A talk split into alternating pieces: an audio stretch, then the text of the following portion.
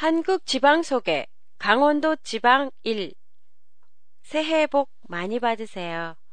올해도 희망과 행복이 가득한 한 해가 되길 빕니다.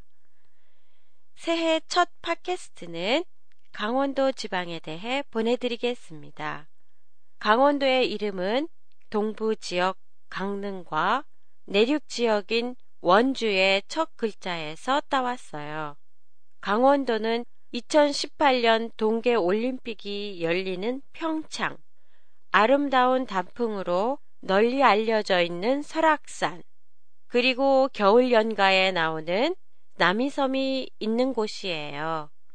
강원도의 도청 소재지인 춘천은 서울에서 기차로 1시간 남짓 걸리는 비교적 가까운 거리에 있어서 당일 여행으로도 쉽게 갔다 올 수 있어요. 강원도는 한반도의 등줄이라고도 불리우는 태백산맥이 남북으로 뻗어 있는데요.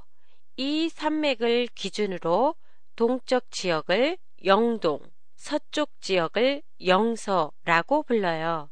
지형이 험해서 고개나 계곡이 많고 경치가 아름다워요. 평지가 적기 때문에 강원도는 쌀 농사보다는 감자, 옥수수, 메밀을 생산하는 밭농사를 많이 해요. 그래서 감자를 이용한 감자전이나 메밀로 만든 메밀묵, 막국수, 그리고 칡뿌리로 만든 칡국수가 향토 음식으로 유명해요.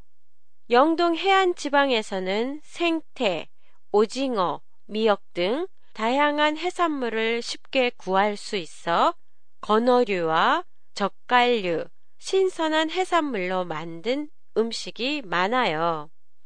뭐니 뭐니 해도 강원도의 유명한 토속 음식은 닭갈비가 아닐까 하는데요.